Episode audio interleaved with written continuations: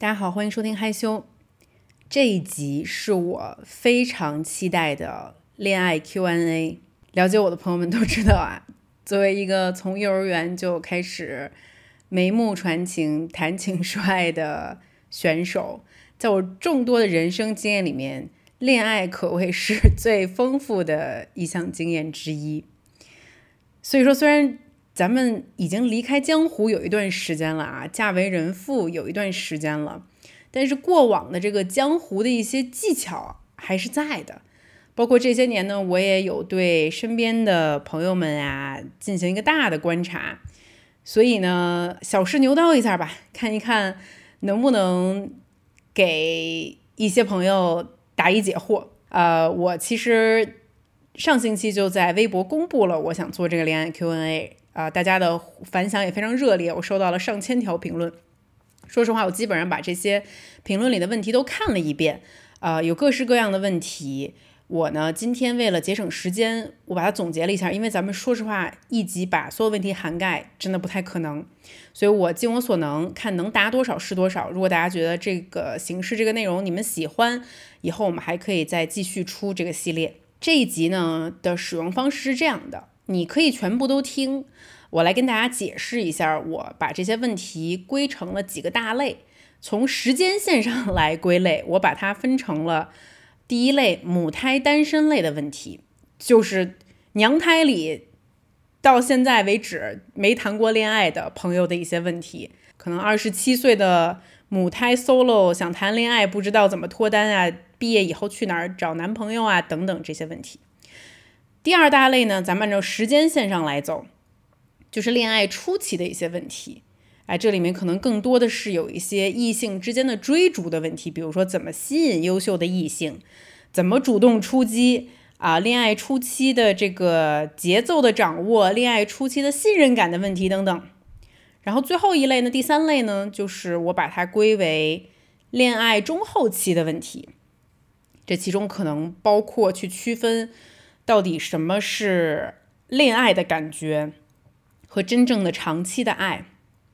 可能会去聊为什么有些朋友在恋爱的过程中会很作，包括很多朋友会问我说，怎样才知道自己到了结婚的条件？对方有什么品质可以确定你可以跟这个人结婚？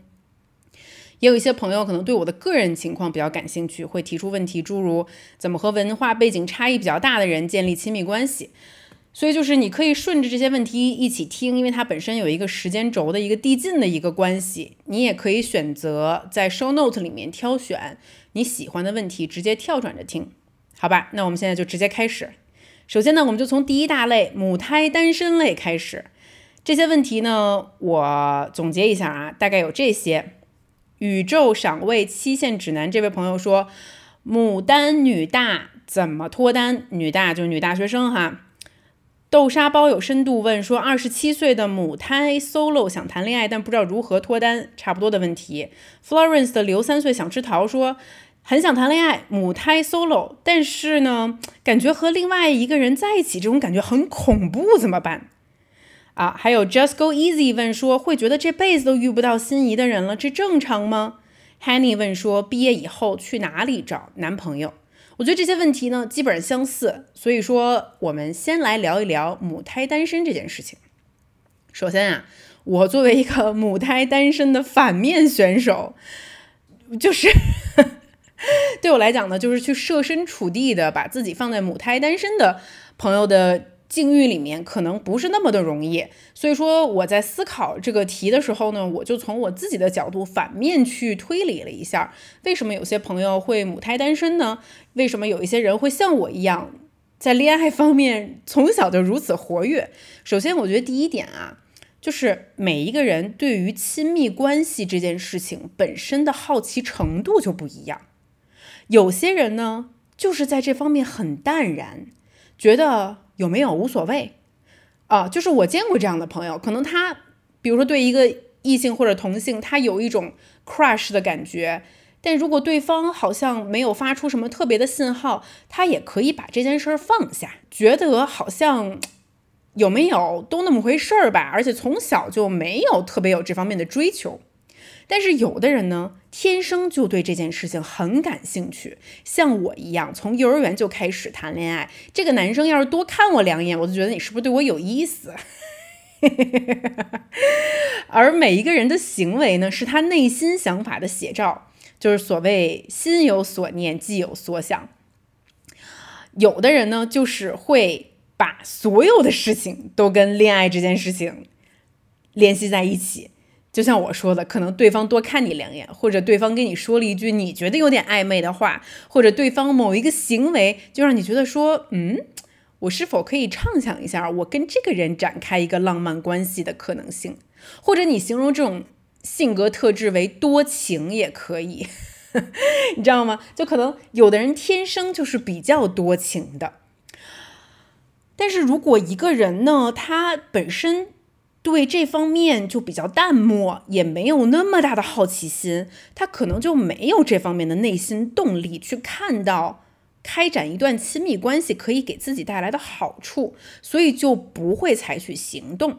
我再具体说一下为什么我从小就对这个感兴趣啊。首先，第一个。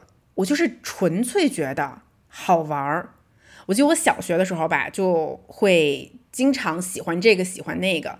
之前在喷嚏里面还跟大家分享过，就我可能小学三年级还是四年级的时候，喜欢我们班四个男生，然后我就把他们誉为我心中的四大天王。然后呢，我就把他们起名分别为可乐、雪碧、芬达和还有一个什么我给忘了。百事吧，有可能。然后呢，我就记得我还把这四个人的外号就是写在厕所的墙上面，然后大家就纷纷猜猜测说邵静竹喜欢的这四个男生他们到底是谁。小道消息就在班里传得很开。但是你看，就是我从小就有这种多偶恋的倾向，就觉得我我可以同时喜欢四个人。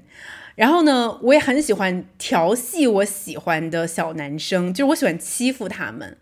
啊，比如说可能会在他的饼干夹心里面给他加一点儿他意想不到的东西啊，或者可能就是在他校服后面写字啊，就做这种很幼稚的事情。但我就发现，我越欺负他们，他们就越会喜欢我，而被喜欢的感觉呢，让我很开心，就是我觉得好玩、开心，而且会让我觉得很自信。这就是一种很本能、很直觉性的东西。从小就喜欢恋爱的第二个原因呢，就是我一直觉得谈恋爱啊是一个。很好的自我成长的方法，因为有的时候一个人的时候，你很难真正的看清自己，因为你没有一个对照组。而谈恋爱的时候呢，哎，咱就不说谈恋爱，哪怕就是我喜欢一个人，我在追逐的这个过程中，我通过他对我的反应，我都觉得对方是你的一面镜子。通过他呢，我更容易看到我自己是一个什么样的人。而这个事情在你长大，在你成年之后的恋爱会显得更加清晰。比如说，我记得我大学时候的男朋友，他比我大个两岁，然后呢，他也是哎学霸，就是很优秀的那种。就当时嘛，我其实恋爱的经验没有现在丰富，我就跟人家还挺认真的，觉得我们俩就是可以谈婚论嫁，所以我就是也有很认真的去看待这个人。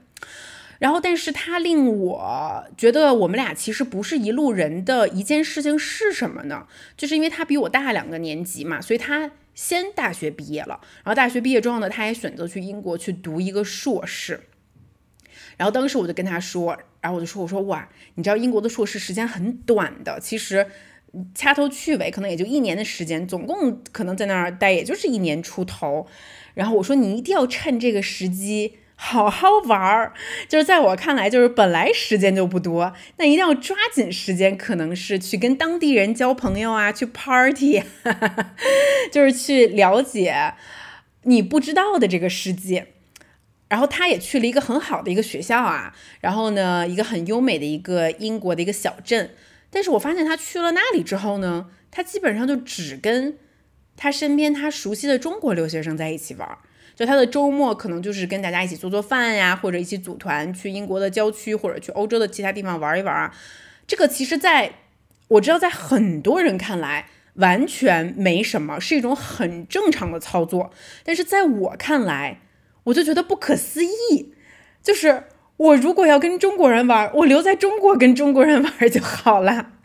我去英国，我只有一年的时间。我一定是要跟外国人一起玩的呀！我一定要趁机去了解他们的文化，他们周末都会做什么，以及在他们眼里好玩的地方是什么样的。所以，当我们两个人互相打电话跟对方就是说自己的生活近况的时候，我对于他的这个行为我非常不理解。这个时候，我就意识到了，也许我们想要的生活方式完全不是一样的。而在他那个时候呢，其实也有 PSW 这种签证，它就是叫 Post Study Work，就是你毕业完了之后呢，你就可以选择申请这个签证，然后在英国待两年。那在我看来，简直就是一个 no brainer，我当然会申请这个签证，因为那个时候我觉得我很年轻，我唯一想做的就是去探索这个世界，我不想回家，Come on，谁想回家待着呀？可是那个时候他也是义无反顾的选择了在英国毕业之后。就回家，然后找了一份很稳定，也是很不错的一个金融类的一个工作。然后这个时候，我就突然意识到，天呐，邵静竹，你的人生可能未来不会跟这个男生在一起，因为你们在根本的这种价值观选择上面差异是很大的。你们可能属于不同性格、不同人格的人，但是因为如果没有对方的存在的话，他不会像一面镜子一样反射到你到底你想要什么。所以这个其实也是我喜欢谈恋爱的一个原因。然后呢，总结第三点呢，就是其实，哎，这样讲真的感觉好像好功利。但是呢，亲密关系也是最有效的一种人际关系，因为你 date 一个人，或者是这对方成为你的男朋友，你们迅速可以建立一种很深的一个情感的链接，因此呢，对方也可以快速的带你进入你不知道的世界。而这个对我来讲一直充满了吸引力，就是比如说我普普通通的交一个朋友，他可能不会想着说是总是跟我在一起，然后我们一起去干这个干那个，带我去体验我我我不知道的世界。但是你 date 的时候，对方会对你非常的 open，对你非常的开放，而体验一直是我这个人的核心三观。所以说，比如说到了英国之后，那我当然就是会就是去交一些。结交一些外国的男生，然后我也被可能至少两个英国男孩带回家过圣诞节。那我就是没有跟英国人回家过过圣诞节呀。对我来讲，就是，呃，当然我们两个人在谈恋爱，但是与此同时可以体验到对方是怎么过年的。就是在我看来，这不就是。咱们的春节就是你把我带回家，我看看你怎么过年的。你们家过年吃什么菜啊？你们哦，你们原来是可能会去约出去喝个小酒，在 pub 里面会去干这个，这些事情都是我不知道的。原来你是这样拆圣诞礼物的，原来你是这样，你的你你是这样去烘焙你的圣诞蛋糕的。就这些东西对我来讲都很有意思，我可以通过这个亲密关系进入我不知道的这个体验里面。然后包括后面就是我自从工作了之后，就几乎绝不 date 同行，太简单了。我为什么要 date 同行呢？就是 OK，听众朋友们，首先啊，我今天跟你们分享的都是我个人的想法，就是每一个人都是非常非常不同的，大家不必跟我一样，你也可以反对我。但是，我我就像我说的，就是恋爱让你像一面镜子一样看到你自己。就在我看来，就是 date 口同行是一件很无聊的事情。我想通过恋爱。比如说，我要是跟呃码农、跟工程师、跟银行家，然后跟医生恋爱，我就可以知道对方的世界是什么样的。我可以完完全全打开一个我不知道的一个职业的窗口，这个对我来讲是吸引力，是可以说是性，甚至是可以说是性吸引力。啊，这个东西就是很有趣，它其实可以反映你很多根本的你自己了解不到的需求。因为对我来讲，就是我我希望通过恋爱知道别人的生活是什么样的，嗯。呃，所以综上呢，就是我跟大家先分享一下为什么我一直以来对恋爱这件事情充满了好奇的原因。那么牡丹的朋友，也许你可以作为参考，你觉得这些原因是否吸引你呢？如果吸引你的话，也许它可以成为你内心想去做这件事情的动力。我觉得内心动力非常重要，内心动力才可以改变你的行为的动力。那首先，我觉得可能啊，对于牡丹这件事情，还有一个误解，就是我观察我身边可能恋爱经验相对较少的朋友，就是我们会觉得，哎，就是爱这件事情，就是我只要独美，然后就会有爱情降临在我身上。所以可能我这些朋友会呃打扮自己呀，会去健身呀，会把自己折腾的挺漂亮的，然后呢，希望通过外形的改变。因此而收获爱情，但是实际上，我觉得呢，爱是需要学习的，爱也像一门真正的学科一样，你有入门，你有进阶，然后你有可能大神。对，然后但是这个东西是你需要付出经验，你才可以获得你的学习的成果的。它不是说我在那里只要读美，爱这件事情就会发生在我身上。你对爱这件事情的理解程度，充分决定了你在爱这件事情里面可以探究的有多深和多远。而且我觉得大家经常会犯的一个错误是把爱和被爱混为一谈。就是怎么说呢？就觉得我一想到爱，就是我要被爱，而不是我主动去爱别人。但实际上，这两件事情是完全相辅相成的。《爱的艺术》是一本关于谈爱很有名的书。实际上，我认为这本书其实不适合恋爱小白去读，就可能是适合更适合就是你已经进阶到了一定的阶段，你对这件事情开始产生一些迷惘的朋友，还蛮适合去读这本书的。那这本书里面，其实弗洛姆。有一个观点，就是说，大多数人都认为，爱情首先是自己是否被人爱，而不是自己有没有能力爱。啊，就这个论点其实很简单，就像我之前也在小红书上看到有人比喻说，爱就像是一杯水，你自己首先是有一杯水的。那很多人自己的这杯水都不满，甚至这杯水都是空的。你为什么要期待别人可以来把他的水灌到你的杯子里面呢？大多数在爱上面可以走得很远的人，都是因为自己的这杯水已经很满了，我已经很具备爱的能力了，所以我才可以去爱别人，我也可以更好的感知别人对我的爱。所以，首先自爱是一件很重要的事情。那弗洛姆也说，就是对于很多人来说，他的关键问题不是我足够爱我自己吗？我有能力去爱别人吗？而是我会被别人爱吗？我要怎么做才值得被别人爱？而为了达到这一个目的呢，他们就会采取各种各样的途径，啊，去学一些很表面的招数，然后这些招数可能。无非就是去为了赢得别人的心和和故意散发对异性的吸引力做的一些嗯比较表面，但是其实内心仍然是比较空虚的一些东西。那这个东西它有没有用？其实我觉得对于小白来讲是有用的，但是你在继续进阶走的时候，因为你这杯水它不满，它就一定有一天会露馅儿。大家经常会认为爱是。一个我有没有一个爱的对象的问题，而不是去质疑我自己是否有爱的能力的问题，这个是一个比较重要的事情。我觉得牡丹的问题呢，可能也有是，就是第一就是没有给自己这个机会去学习爱的这个能力，没有去积累这个经验。然后第二个呢，就是也许开始了，但是总在一个地方停滞不前。比如说我可能只能跟一个人 date 几个月的时间。我很难跟一个人进入一个有承诺的一个啊双向的情感关系，然后再比如说是，我可能可以往前进一点，但是我永远无法 settle down，再进入一个更稳定的长期关系。那为什么呢？就是为什么总会这样？我觉得一件事情如果它不断重复的时候，我们就要停下来复盘。然后再前进，但是很多人会认为，我为什么要为爱情复盘？就是每一个我的每一个恋爱对象都是不同的，我每一段感情经验都是不同的，我有什么好复盘的？但是我不这么认为，我觉得爱是一个非常非常需要停下来思考，再继续前进的这么一一个事情。就是爱也是很需要很需要自我迭代的，而且你只有不停的自我迭代，你才可以遇到更好的对象。你并不是一个恋爱小白，直接杀入这个引号战场，你就可以直接跟大神。对战，那你一定是会输的一败涂地的。像我遇到黑子的时候，其实我那个时候二十二十七岁，二马上二十八岁了。那个时候我已经迭代了 N 轮了，就可以说是经验和阅历都非常老道了。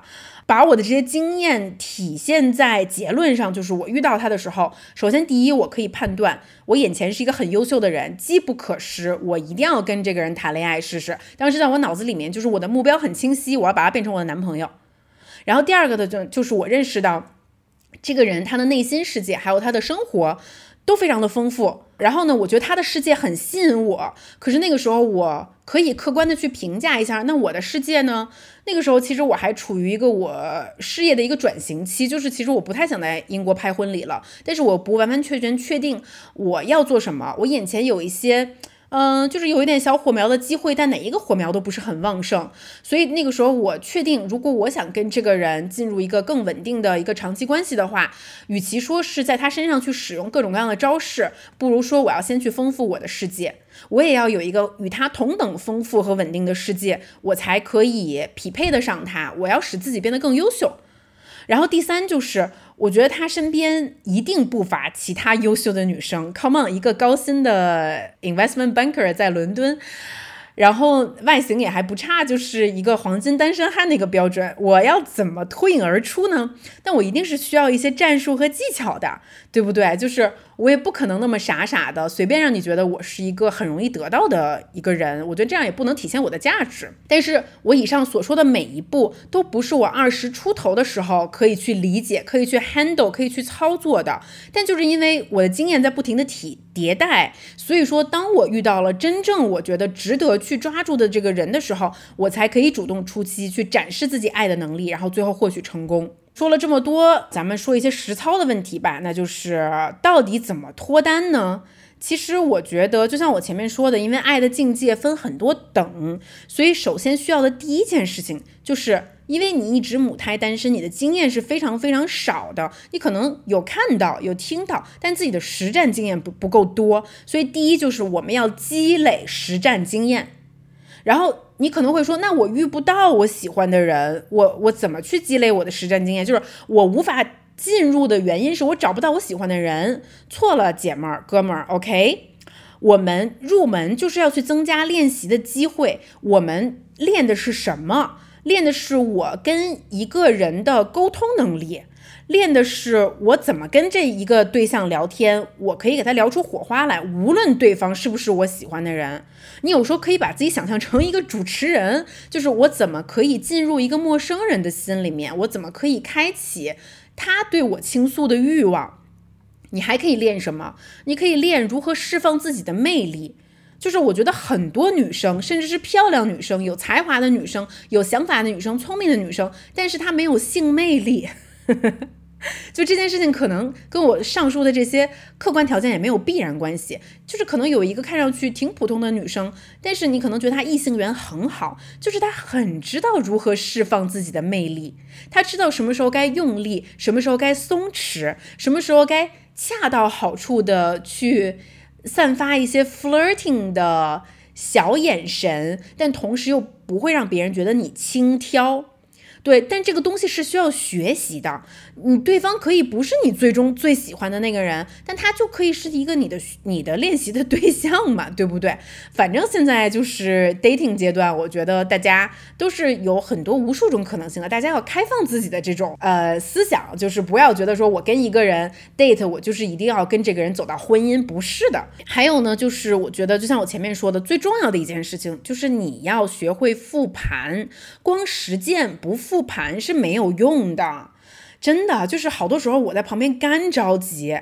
我跟你说，我可能过去犯过很多的错误，但是我一直敲脑袋跟我说的就是这个错误。OK，你可以犯一次两次，你不能再犯第三次了。你再犯第三次，你就是真的傻。这个思想是体验在事业上、工作上，还是体验在谈恋爱？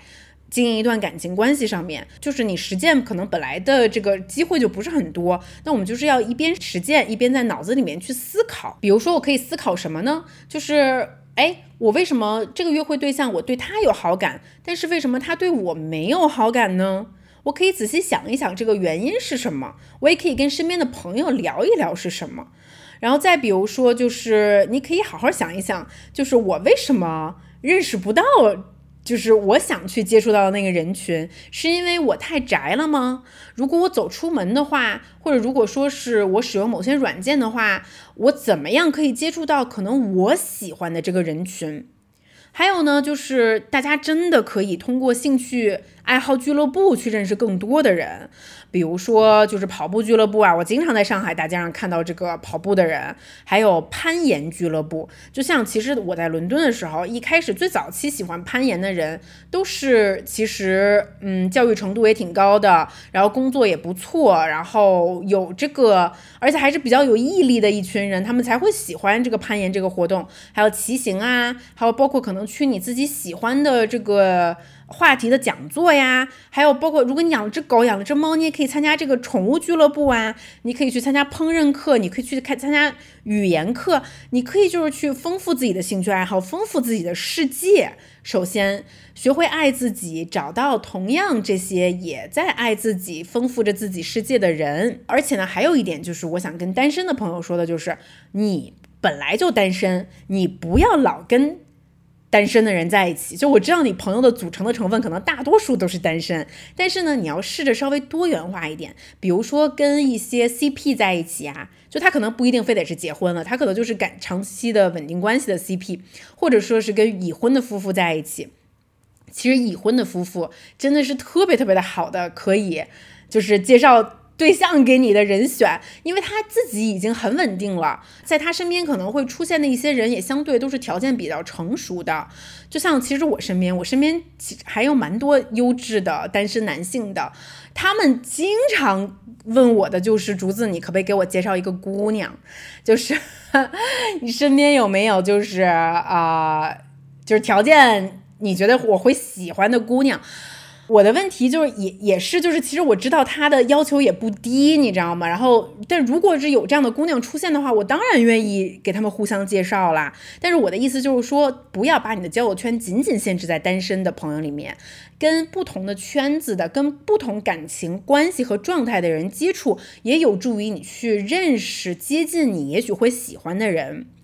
然后呢，还有就是二零和八零的道理，大家都知道，就是你做了一百分的工，但其实最终可能八十分都是浪费的，只有二十分是收获的。但是你不要因此而放弃，我们还是要广撒网，我还是要疯狂的去实践，最终才有可能会从里面受益。OK，这就是我对于母胎单身类的一个比较。啊，我把很多问题揉在一起，一个我觉得比较完整的一个回答吧。OK，那接下来呢，我们就进入更多朋友关心的恋爱初期类的问题。那我节选的第一个问题呢，就是 J M M M Y 问的，说怎么吸引优秀的男生？竹子对于身边优质男生和他们的伴侣有什么样的观察？啊，我觉得这是一个很好的问题，因为这个问题我仔细思考了一下，然后呢，我觉得映入我脑帘的第一个条件竟然是聪明。一个优秀的男生也会喜欢一个优秀的女生，其中最重要的一个评判标准就是他也需要有一个聪明的头脑，两个人因此才可以聊到一起去。是可以共同成长的，就是他可以真的作为你的一个人生的合伙人而共同的去前进。我觉得我们大家对于好像一个优秀的男生身边就只会去找美女，我觉得这个是一个有失偏颇的印象，或者就是说说明这个男生他可能本身。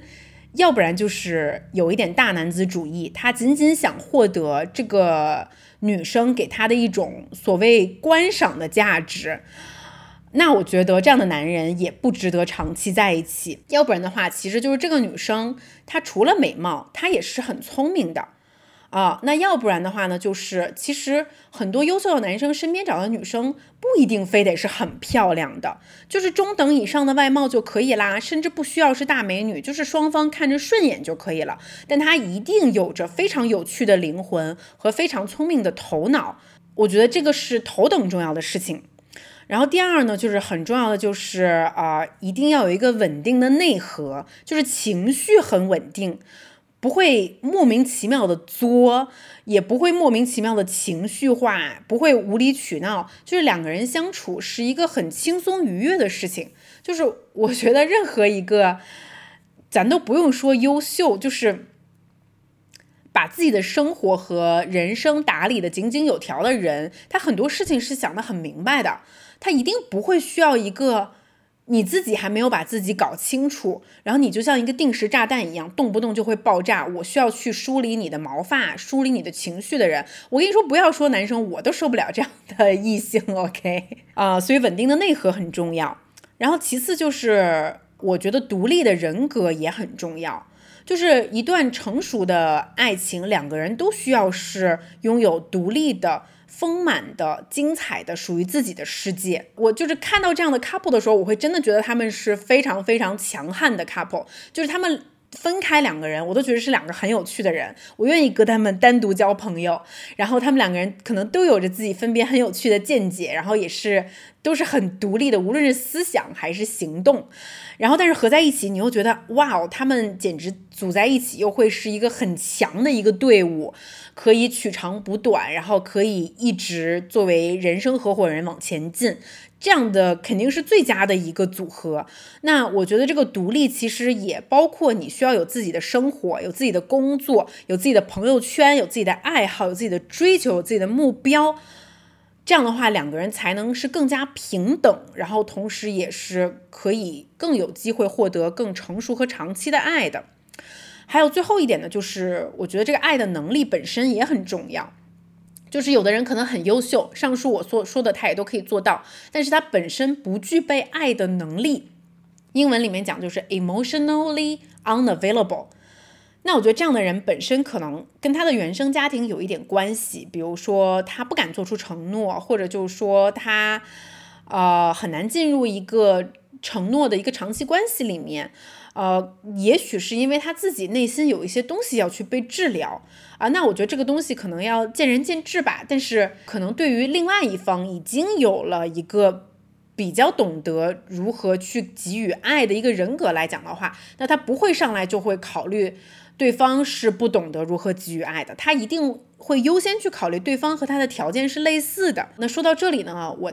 前段时间在重新读那个 Michelle Obama 的那个 Becoming 那本书啊，我觉得这本书还是他的自传里面比较经典的一部。到后来他他又出了一本新的书嘛，然后我还是更喜欢 Becoming。然后这里面呢有一段我记忆其实很深刻，我给大家讲一讲，就是我不知道你们多少人知道，就是 Michelle Obama 和 Barack Obama 他们俩刚相识、刚相恋的故事。这个他在《Becoming》里面有比较具体和细致的描写。Michelle Obama 呢，他也一路都是学霸，就都是好学生。然后呢，他就一路进入了芝加哥的一一名一个很有名的律所。然后，但他在这个律所里面的时候呢，他其实一直也都是小律师。他遇到奥巴马的时候，他其实是一个初级律师。啊，奥巴马年龄虽然比他大三岁，但是因为他们的这个呃学历的这个成长路径有一些不同，所以其实奥巴马。那个时候还在寻找一份暑期的实习的工作，然后刚好就被分到了 Michelle 奥巴马的这个律师事务所里面。然后米歇尔奥巴马呢，那个时候因为他已经事业更成熟了嘛，所以他就已经有自己的办公室，有自己的助理了。所以在奥巴马来。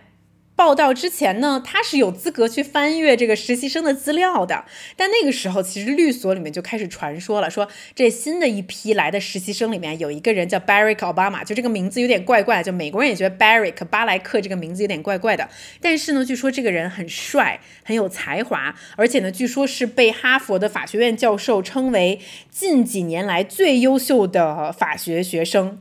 所以当时其实他还没有来的时候，律所的很多人就对 Barack Obama 的。到来很期待，而 Michelle Obama 刚好被分为了 Barack Obama 的督导，就是直接监管这个实习生。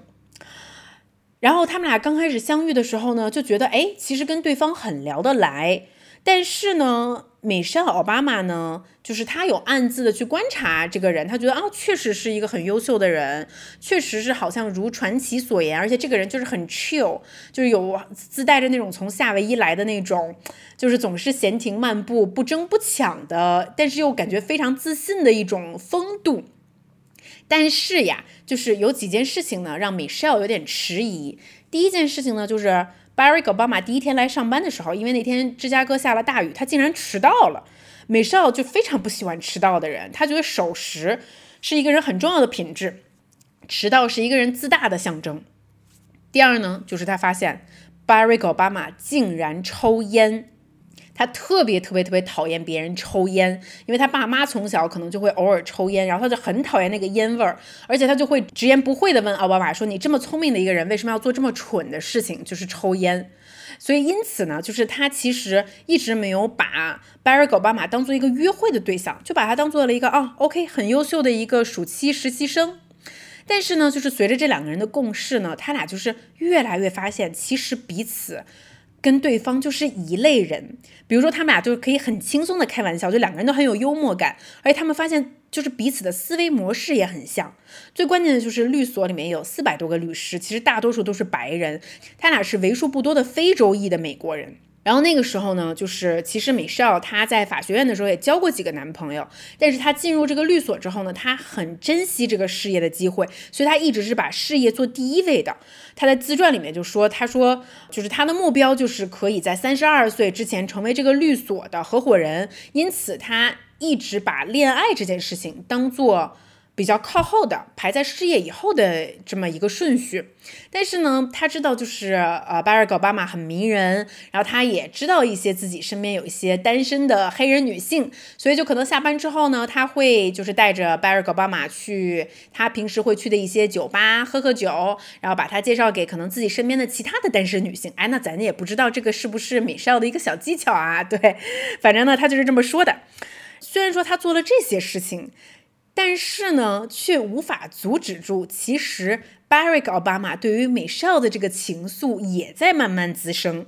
直到有一天，Barack 不想去隐藏了，他就直接跟美少说：“我觉得我们应该约会。” Oh my God！不好意思，就是因为我真的觉得 Barack Obama 是一个非常火辣的男人，就是全方位 OK 啊。就是他会主动跟你说这句话，他说：“我觉得我们应该约会。”就试想一下，我觉得大多数女生面对着这样一个从外形、智慧、人生的情商，就是阅历方方面面都很完美的一个人，然后他过来主动跟你约会，我觉得大多数女生都会说：“好啊，yes 吧。”那你猜美少怎么说？美少说什么？你跟我吗？我告诉过你，我不准备约会的，而且现在我是你的督导，然后。Barrick 说：“这算什么理由呢？呃，你又不是我的老板。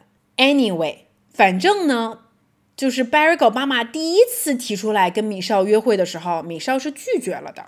但是呢，他们还是会去从事一些在我看来比较暧昧的活动，比如说他们律所呢会组织大家去看这个《悲惨世界》那个音乐剧。”然后呢，米少呢就会还是愿意和 Barrick 坐在一起去看。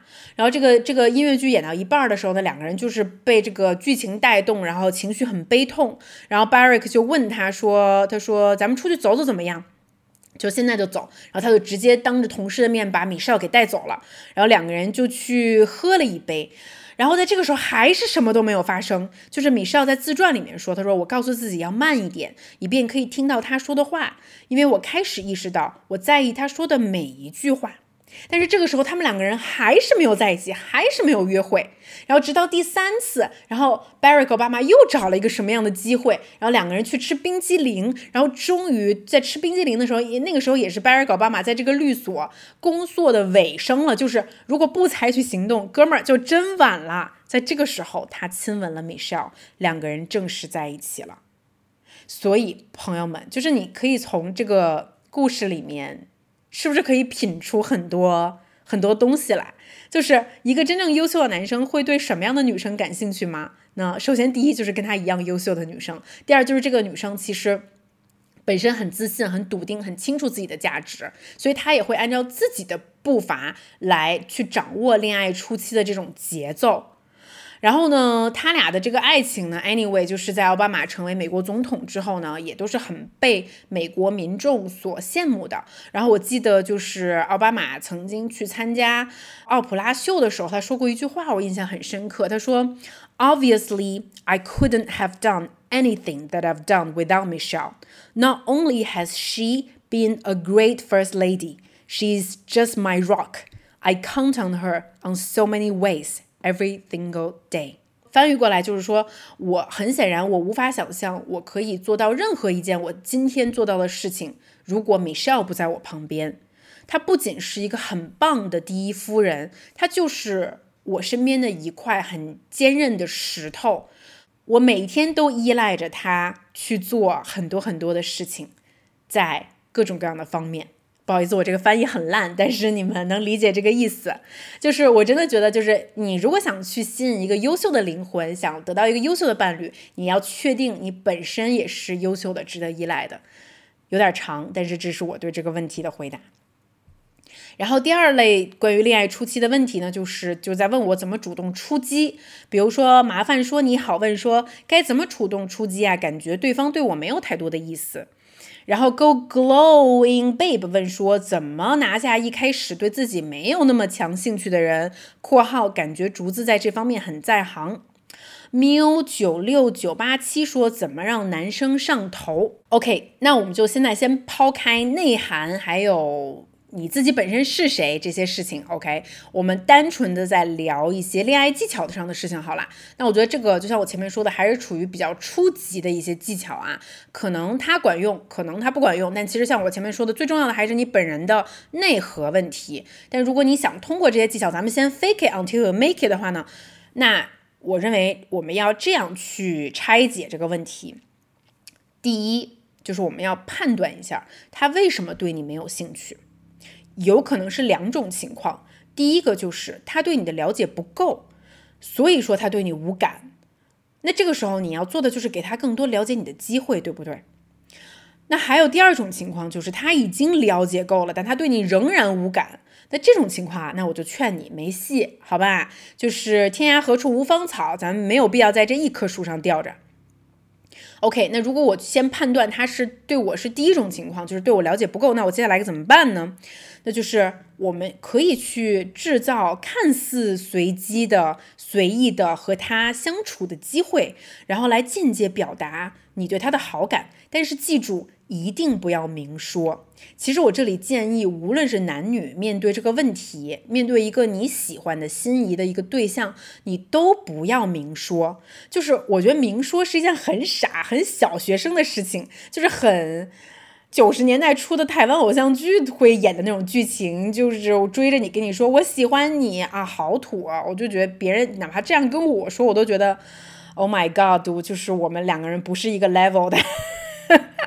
就是成年人不用明说，但是其实可以通过各种方面的行动让你知道，我当然是喜欢你的呀。比如说呢，你要可以通过行动来表示你对他的好感。与此同时呢，就这个技巧就在于你还要制造一些不确定性。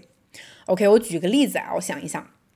比如说，这个人他喜欢攀岩，那你也可以学呀。然后你可以发微信问他一些关于攀岩的技术性的问题，比如说你用什么样的那个粉呀，然后你穿什么样的攀岩的鞋呀，然后你平时在哪个攀岩馆？你觉得那个攀岩馆怎么样啊？啊，然后可以顺道约着他一起去攀，这个事情真的很可以很很简单很自然，就是我我就把你当做一个普通朋友，OK，我就是对这件事情感兴趣。OK，我就是想跟你学一学啊。那比如说他是在你工作上的同事，你对他有好感，比如说他在某个项目组，你也可以想办法进去啊。你可以想办法跟他一起共事，然后你可能知道他下班之后会去哪里喝酒，你也可以很随性的约上几个你的朋友去哪里喝酒，然后不小心偶遇，OK，然后。关于好感怎么表达，就说在行动上面，呃，比如说啊，就是你大部分的时候就把它处成一个就像朋友一样，但是你永远要比他给他比朋友多那么两三分的甜。比如说，如果你约他一起去攀岩的话，你就可以多备两根能量棒，然后很随意的给他一根，或者是就是你多拿一包擦汗的纸巾，你如果看到他流汗了，你就拿过去让他擦一擦。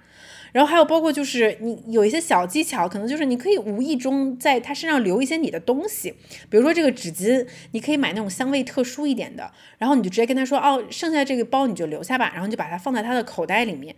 那也许某一天他摸到自己的口袋，看到这个纸巾，他就会想到你，对不对？还有就是你可以有一些恰到好处的嘘寒问暖，比如说问他说，哎，你昨天睡得好不好啊？你今天早上起来吃的什么呀？就让他觉得你对他绝对是有多一丝的关心的，你对他绝对是有好感的。但是呢，他也不是那么的清晰，就是。就是这个迷雾中有甜的味道，但是他却无法完完全全汇记，知道你到底在想什么。但这个时候他可能就已经对你感兴趣了。这个时候你再去制造一点不确定性，比如说他给你的短信，你不要秒回呀，你也不要频繁的献殷勤。OK，你就不能每个周末都约他出来攀岩，那肯定不行。那你就感觉你这个人没有自己的生活。OK，就是你表达好感的这个次数要恰到好处，而且就不要他每次约你，如果他比如说他上钩了，他约你出来，你就一定出来。OK，就真的感觉你很闲，就是你要给他一个感觉，就是我是有我自己生活的重心的，我是有我要做的事情，我是有我喜欢的事情的，但同时在我的世界里面有一些东西是和你重合的。那说到这个呢，就是还有一点很重要，就是你要留下一个窗口，让他看到你精彩的世界。你可以不经意的通过交谈去透露你的生活踪迹，比如说啊，哎，就是你可以说，哎，昨天那个腰好酸呀，因为跟朋友就是去江边骑行了一天，然后或者你就可以说。啊，昨天晚上没睡好，因为一直在赶一个项目。这个项目很有趣，是我们和某个某个某个很有名的一个人去合作的一个项目。然后我们为了得到某一个创意的方案，然后我在这里面做了一个什么样的一个一个一个角色？就是你可以通过很小很小的一点点点缀，可能去透露你是一个什么样的人，给他具体的信息，让他感知到你，感知到你也是一个很优秀的一个灵魂。包括呢，你还可以找一个他会看的地方，朋友圈、小红书、Instagram，把你的生活描摹出来。比如说，当时我就知道黑子一定会看我的 Instagram，所以我就是会偶尔发几张图片，就可能这个图片是我在摩洛哥旅行，啊，这个图片是我在冰岛拍一个什么东西，然后我去跳了一个冰桶，就是你不要发的太勤。但是你偶尔一点点点缀，就会让对方觉得哇哦，他生活在一个很有意思的世界里面，留一点让他想象的空间，让他觉得你的生活很吸引人。当然，这些全部都是前期的铺垫啊。一旦这个人开始对你变得主动了，开始对你散发主动的信号了，这个时候你可以怎么样呢？这个时候你可以去制造一些深度对话的机会。这也就是前面我给这个母胎单身的朋友的一个建议，就是聊天在谈恋爱中至关重要。一个人的沟通能力如何，真的直接决定了你可以怎么去把握你喜欢的人。就是你一定要趁机去制造一个机会，跟他聊一场尽兴的天儿。你要在这一次聊天的机会里面，让他感受到你情绪中的酸甜苦辣。你可以在这里讲很多。关于你自己人生的可爱的故事，比如说，我很喜欢跟我的约会对象讲我小时候养宠物的故事，因为我就是养过小鸭、小鸡、小兔子、小猫、小狗，就各种各样跟宠物有关的故事。而小朋友跟就是这些宠物在一起，本来就是感觉就是更加生动有趣。然后你也可以讲自己很厉害的故事，比如说就是高考一直没复习，然后最后三个月突击考上了一个什么二幺幺的学校，就是每一个点你都可以再留下一个。机会和窗口去邀着他也去分享他类似的故事，去反射给他，让他分分享类似的经历。然后呢，你把这些酸甜苦辣每一个点都聊到之后呢，你再把它带到一个可以铺露自己缺点的点上面，铺露自己脆弱的点上面。你可以先分享一个自己脆弱的时刻。比如说哪一个时刻你对生活突然就破防了，你看到哪一件事情突然就让你流泪了，或者就是你心里有一个很黑暗的你一直过不去的一个坎儿，它是什么？你可以先分享过来，然后再反问他，去听他的故事。这一场天儿聊完了之后，在你们做了这些分享之后，相信我，你们两个人的感情链接肯定就不一样了。那除此之外呢，就是那些大家都知道的小技巧啊，但是就很管用的，比如说。不经意的肢体接触啊，你觉得时候到了的时候，可以比如说很。轻松很随意的帮他整理一下衣领，然后再看他一眼，然后当他慢慢的对你主动了之后呢，千万不要操之过急。这个时候你就知道这个人已经上钩了。尤其是对于男性来说，就是这个时候你要给他机会，让他去觉得自己在掌握节奏，但实际上当然是你在掌握节奏了。就是你，然后你你这个时候都可以做一件非常非常容易的事情，就是去镜面反射他做的所有事情，但绝对比他。不比他做的多一步，什么意思？就是他不约你出来，你就不要约他出来，OK？但他约你出来了，他抱了你，那你也回抱他；他亲了你，你也回亲他；他对你表现很热情，你也对他表现很热情。但是你不要让自己感觉比他再多一丝，你就去镜面反射他就好了。然后呢，还可以再继续怎么反射？你们不见面的时候，他不给你发短信，你也不给他发短信。他平时工作很忙，消失了，那你也消失，就是在节奏上面让他去引领。但你只要心里面知道你喜欢这个人，你告诉自己这样做其实只是为了让他更加的。想去探究未知，这个未知是你就可以了，就是一定要沉得住气。就像我前面给大家讲米歇尔奥巴马的故事，其实米歇尔很沉得住气。我跟黑子的恋爱前期也是经历了很多这种，就是彼此不确定，彼此试探。那最重要的一件事就是要沉得住气。OK，就你要相信，就是吸引力，异性之间的吸引力法则，就是只要你本身够优秀，你把你自己的世界展现给对方看了，对方看到了，然后你们又有过几场非常深刻的、非常触动人心的交谈和沟通，你们彼此知道其实对方是很合适的，彼此其实对对方开始有喜欢、有吸引力了，剩下你要做的就是静等，OK，不要显得猴急。同时呢，就是这个也是给你自己一个去慢下来，去思考到底这个人到底适不适合适合我的一个机会。因为我觉得好多，尤其是女生，就是为了得到而得到，而不会仔细去想一想他到底是不是合适我的。那最后总结一下呢，就是记住不要主动去表白，不要去问傻的问题，不要猴急。你越喜欢对方，越要试着让他去掌握节奏，然后你只需要镜面反射他的回应就可以了。然后要记住，你再喜欢一个人，也要去过自己的生活，不要一天到晚想着这个人。你可以。做一些事情来分散自己的注意力，比如说培养新的兴趣爱好，或者更高阶一点，你甚至可以去约会别的人，去转移自己的注意力。我之前就干过这个事情。还有就是记住，最重要最重要的是你的感受和你的需求，像我刚才说的。慢下来的时间去思考，他是不是真的有我想的那么好？我在这段时间里面跟他在一起的时候，我是不是真的开心？这段感情是让我变成一个更好的人了吗？还是令我更沮丧了？我跟他在一起是不是让我变得更快乐了？只有当你对这些问题有清晰的正向的答案的时候，那你再继续去去约会这个人。再下一个问题呢，是关于恋爱初期节奏掌控的。阿阿成他问说：“如果男朋友的观念和我很合拍，三观也很好，家境也很相仿，是一个蓬勃的生命，但是我们才谈了三个月就住在一起了，会不会影响以后的感情？会不会同居太早？要不要做下一个阶段分开住的打算？虽然说搬进来住了，但还是会经常想到这个问题，就是害怕感情过早被消耗，害怕他不是那个会走到最后的人。”然后，I'm Rainy 也问说，男女要恋爱是不是不应该进展太快？OK，你要是让我现在站在我这个人生阶段看你这个问题，我会开诚布公的说，如果我有我自己稳定的世界、稳定的住房、稳定的工作、稳定的生活圈子、稳定的爱好，甚至我的健身房都是根据我住在哪里选择的，我家里的摆设都是根据我的生活习惯 DIY 的，我怎么可能跟一个刚谈了三个月？的人就搬出来我的世界，立刻跟你一起同居，就这个可能性非常非常非常的小。我当然年轻的时候也干过，可能很快就跟一个人同居的事情，但是往往到后面我都是会比较后悔，因为我觉得这个时候你俩的世界都不够独立和成熟，过早的在一起也是在消耗你们的感情前期其实最甜蜜的这种感觉。它就好像是分泌多巴胺一样，就好像是在吃糖一样。我觉得糖好吃，我就一定要把这个罐子里的糖全部吃完吗？不是的，你还是可以一颗一颗慢慢的吃。而同居对我来讲，从一定意义上就是试着想把这个糖一把塞到嘴里全部吃完。那经常得到的事情是适得其反的。尤其在恋爱的前期，其实我觉得你把这个距离拉得越长，这个节奏越慢，越有助于你思考这个人是否是值得跟你展开一段真挚的、成熟的长期关系的。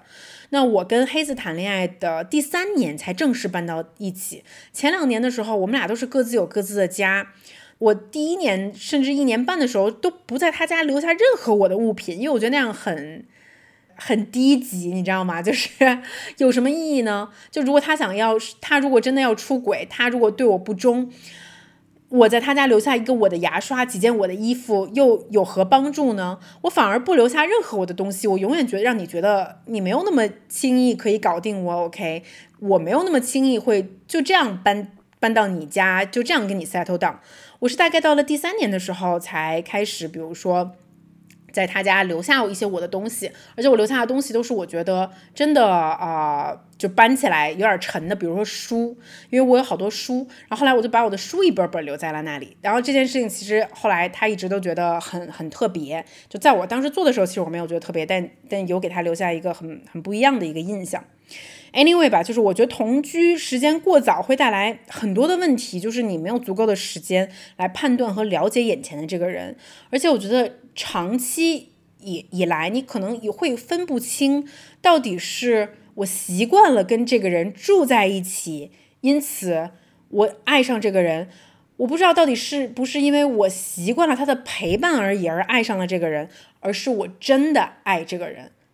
如果一旦这个东西是模糊的，那未来就会为你们的关系埋下一些隐患，这是我个人的见解。呃，还有一个问题是恋爱初期的信任的问题，就是又是小王啊问说，竹子，请问你会看你老公的手机吗？在手机中发现刚确定恋爱关系的时候，他还有联络其他的女生。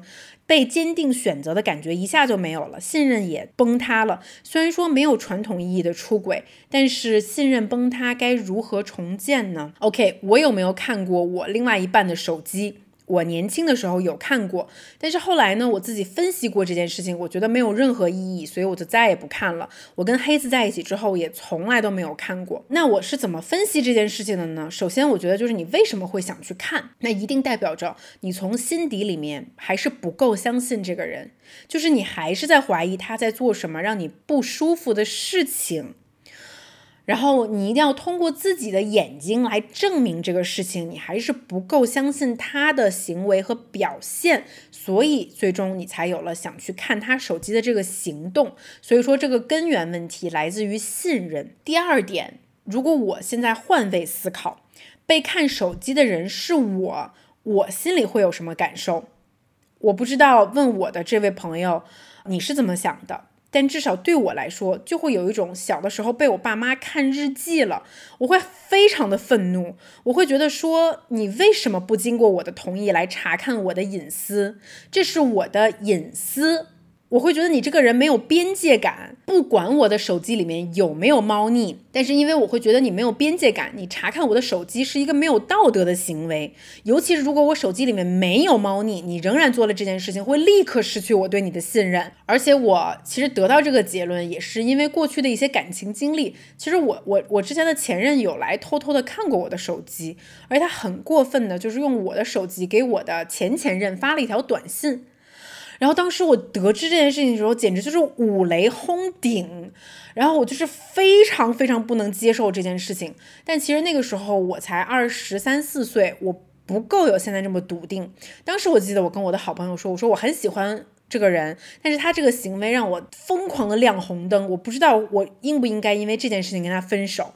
但是后面呢，我就是没有因为这件事情跟他分手，但是最终就是经过一段时间的交往，我因为别的事情跟他分分了手。但是其实我其实很后悔，为什么当时没有去捕捉到这些红灯，就当机立断的跟这个人斩断关系。这个在我看来是一个非常严重的原则问题。还有就是很重要的一点，就是我前面提到了有信任的问题。但是我觉得一对成熟的情侣，如果我对对方有怀疑，我会选择直接去正面的问他。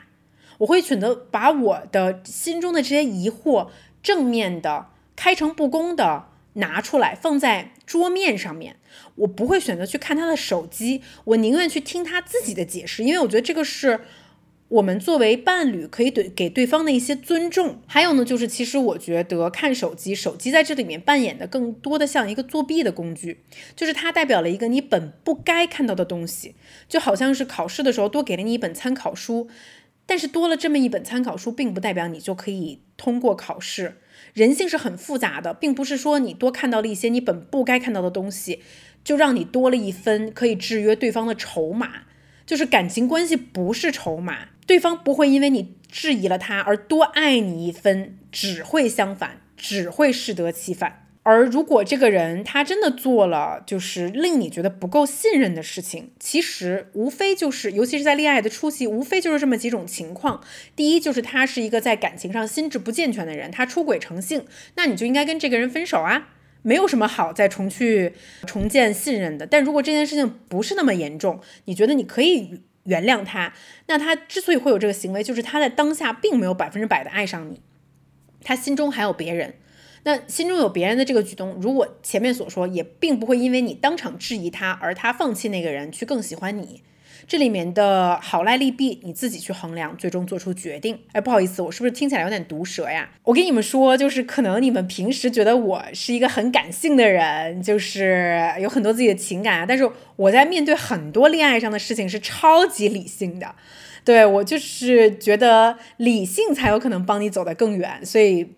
就如果有一点 shock 的朋友，我先提前说一下，我是这种人格。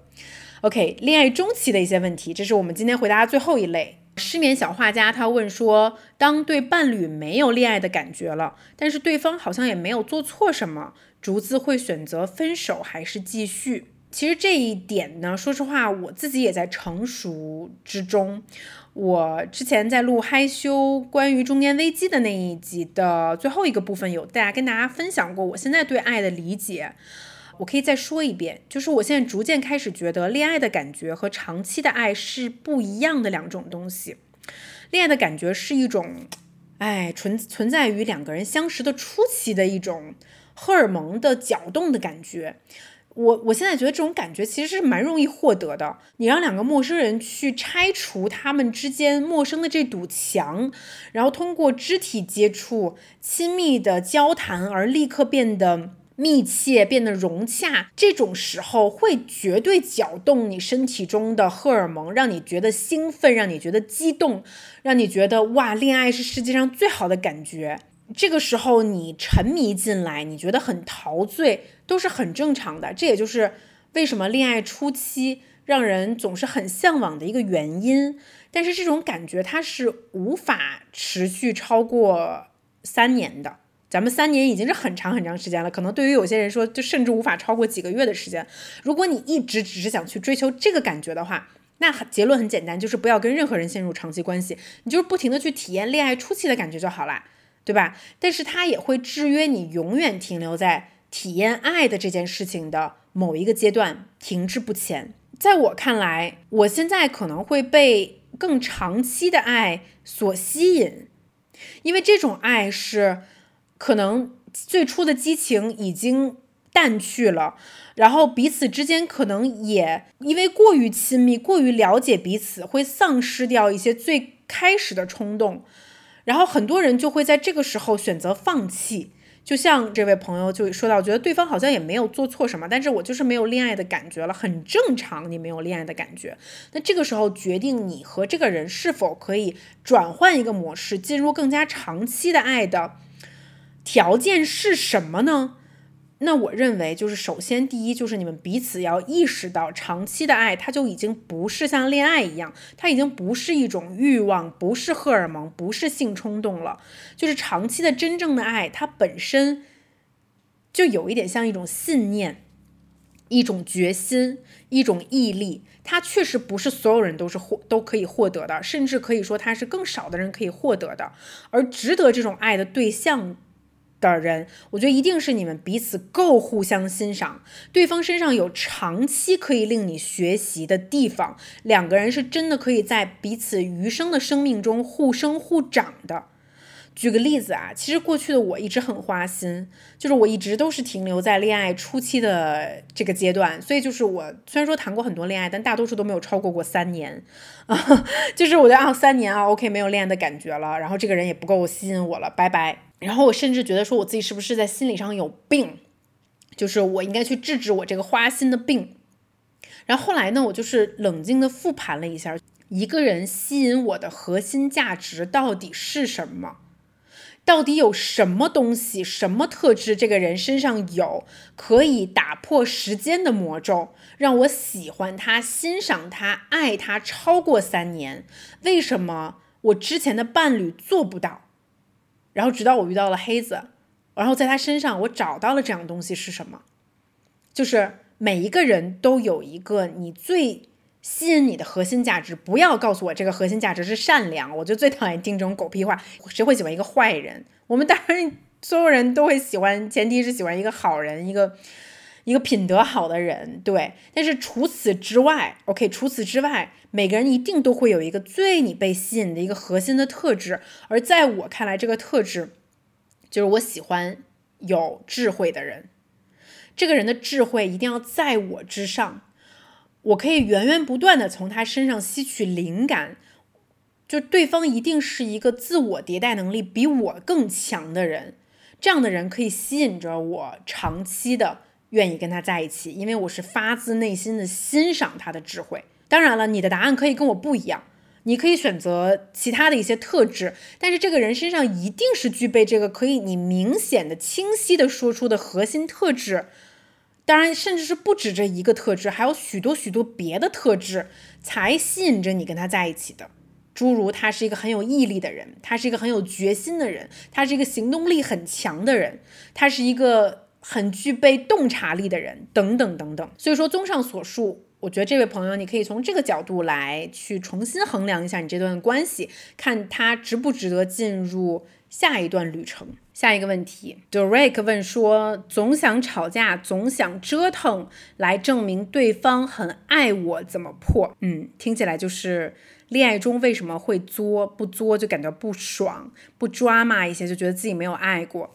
我身边有一些这样的朋友，哎，其实我一直不是很懂，因为我其实也是很讨厌恋爱对象作，就是莫名其妙的制造一些 drama。如果遇到这种人，我会当机立断分手。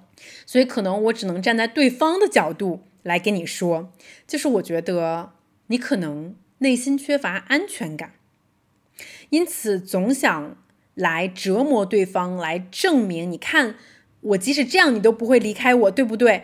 我即使这样，你都还爱我，对不对？但是其实这本质还是自己内心缺了一块东西，需要被填补。真的要看对方是一个什么样的人。如果对方其实真的很爱你，很有耐心，他可能可以一直忍下去。但是也有像我这种冷酷无情的，我可能就会。看一看哦，原来你是这样的人，然后就转头走开了。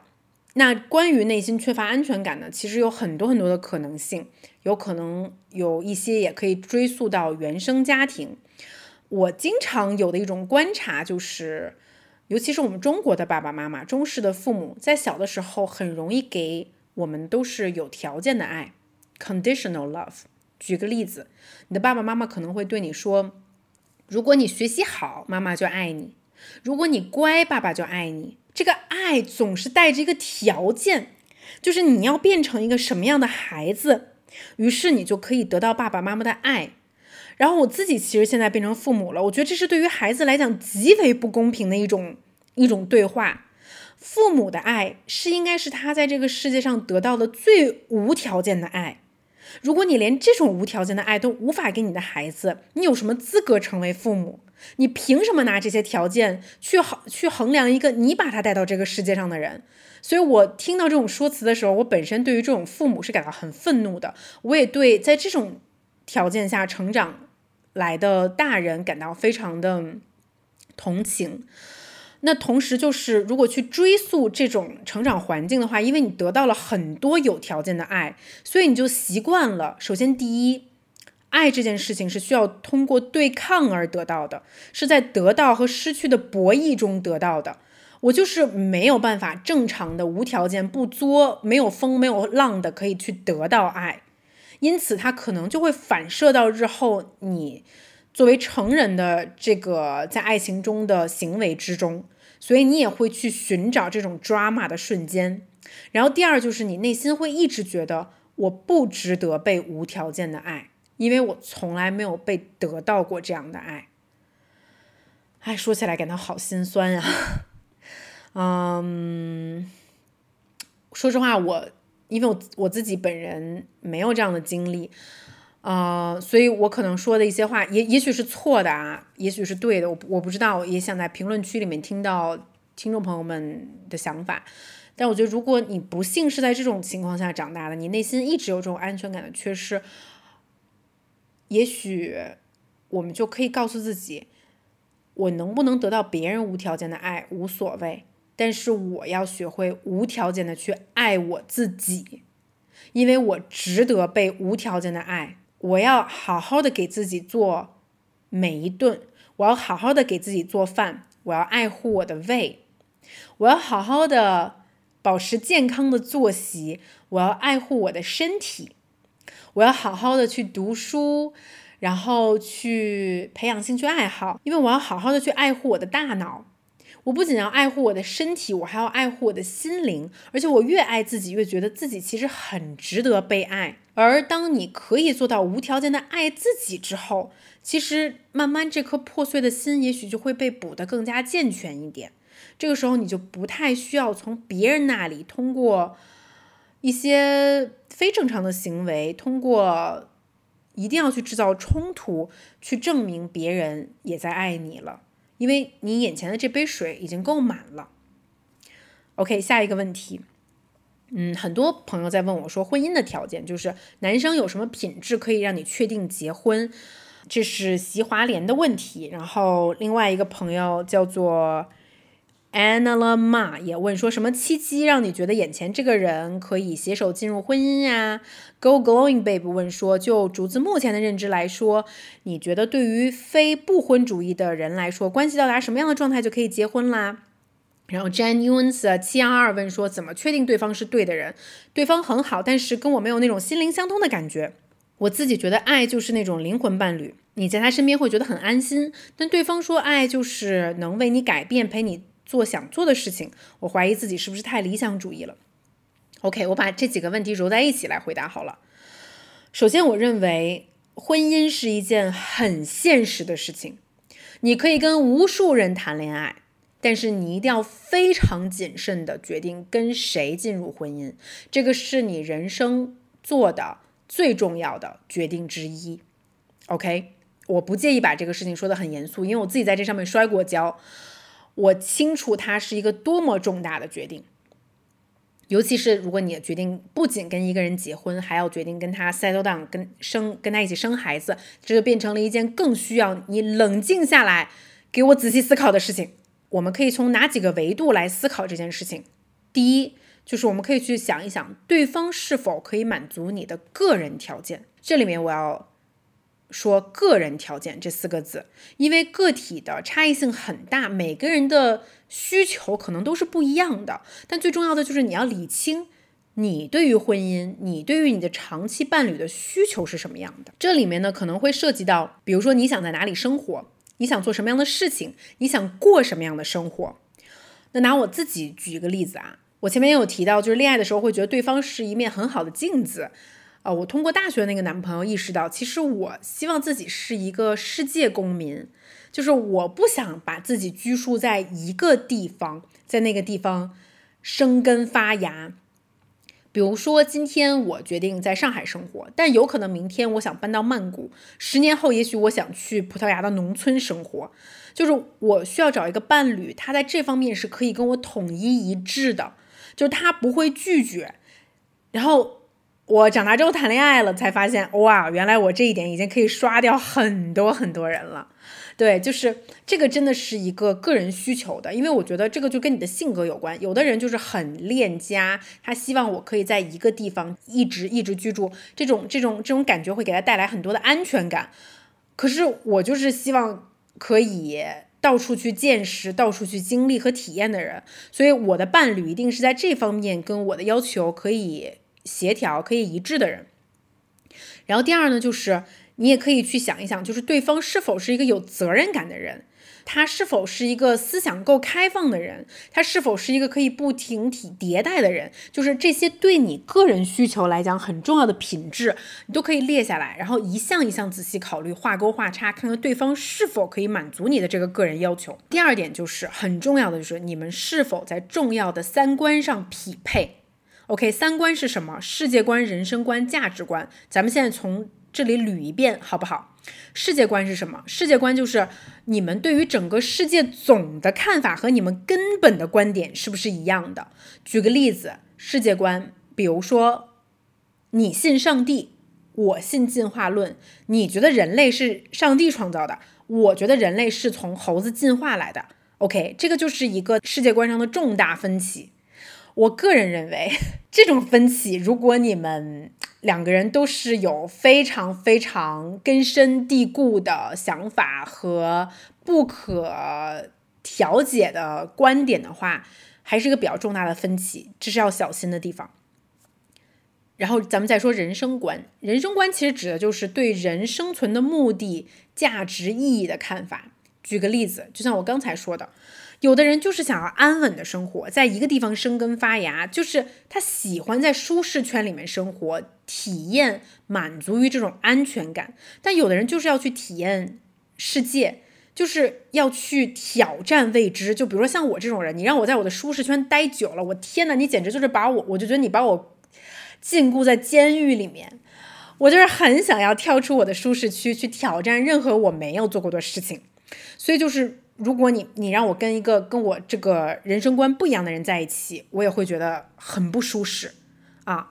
然后最后一个呢，就是价值观。价值观其实就是你们区分好坏、分辨是非的能力。举个很简单的例子啊，思考一个问题，就是你们两个人觉得男主外女主内这件事情对不对？这就是一个典型的价值观问题。如果你是一个坚定的女性主义者，你对于性别平等这件事情有着非常清晰的要求，但你是无论如何不可能嫁给一个大男子主义的人的，对不对？就像我对这个问题的回答非常明显，就是我我当然要平等了，我觉得不对呀。那一开始的时候，我就会跟黑子沟通，那黑子也也说过，他说他对于他老婆赚钱赚的比他多这件事情没有任何的意见，他也绝。对，接受可以去成为一个 house husband，对，就是全职爸爸。然后呢，那我觉得 OK，在这个事情的价值观上没有问题。OK，我们可以 move on 了。嗯，那在除了对过三观之后，我觉得还有一个很重要的事情就是婚姻为什么跟恋爱不一样？就婚姻一个很重要的事情就是你们要考虑财产该如何分配。那这个事情你也是要在婚前最好讨论清楚的。所以就是所谓这个亲兄弟明算账，这个。未来的夫妻之间也是要一些跟钱有关的这种敏感话题，也是要把这个话摊清楚、说清楚的。OK，那这里面可能会涉及到哪些问题呢？就是首先第一个，你愿不愿意跟这个人进行婚后财产的合并？那如果你们不愿意合并，你们愿意用哪一种方式进行财产上的划分？无论是哪一个选择，你们都要对此有清晰的规划和共识。比如说，我跟黑子之间，我们会非常挑明的说，哪个是你的，哪个是我的，哪个是我们的。婚后我们该怎么规划我们的共有财产？我们应该用什么样的策略？甚至你还可以很细致的讨论到，就是我觉得，如果我的父母死后，我们遗产的继承所有权应该是什么样的？哪一部分我认为是我的？就即使是婚后了，我仍然不觉得它是我们的共有财产，我希望它是归我的。这些东西其实你们讨论的越细越好，这也可以看得出来你们俩在金钱观上是否匹配。最后一个呢，就是我觉得我们要仔细思考一下，这个人身上是否有一些显著的 red flag，就是让你亮红灯的地方。比如说，我曾经有一个闺蜜，然后她的这个男朋友呢，就是别人看起来都觉得一表人才，但这个男生有一个问题，很大的问题就是他。有一点酒精上瘾，而他酒精喝过酒之后就会完完全全变成另外一个人，他就很喜欢发酒疯，发完酒疯之后就甚至会有一些让人觉得非常不明白的偏暴力的行为。当我的这个闺蜜跟我说的时候，在我心中这个男生就是怕死，OK，就是我不管你其他地方再好，这在我看来就是严重的 red flag，就是你不能跟这个人在一起，这个会有很严重的安全隐患。然后还有，比如说，如果这个人是有赌博的习惯，no，他有任何程度上的暴力倾向，no，就是有这些 red flag 的地方，大家一定就是要坚决的叉叉叉叉叉叉叉叉叉。结婚这件事情，我跟你们说，尤其是女生一定要记住，就是一定要结婚这个事情，不过就是社会。成规，还有就是你可能小时候看到各种童话的，给我们的一种洗脑。No，我一定要确认我跟一个我真心我衡量过可以去跟我进入婚姻的人结婚，这件事不能急，OK，而且不能有很多侥幸心理。那我来回答最后一个问题好了，这个问题是 Go Glowing Babe 问的，他说怎么和文化背景差异很大的人建立并维持亲密关系？我是这么去看待这个问题的。首先呢，我觉得你有没有这种愿望呢，也取决于个体差异。那对我来说，文化背景差异大就是一种很强的吸引力。OK，就是我高中毕业之后就没有再交往过跟我成长背景相似的北京男孩了。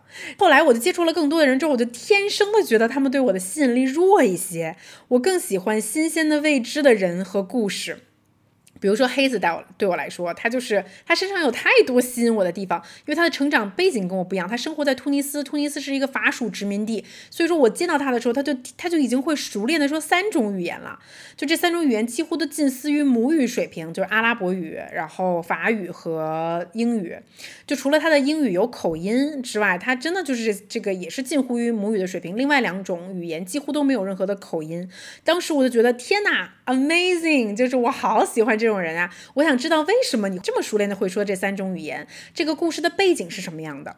然后他会跟我说，他是就是比如说突尼斯在他小的时候，法语是一种什么样的存在？然后他什么时候开始？比如他们的学科里面，呃，科学学科他们在上学的时候都是用法语讲的，人文学科都是用阿拉伯语讲的。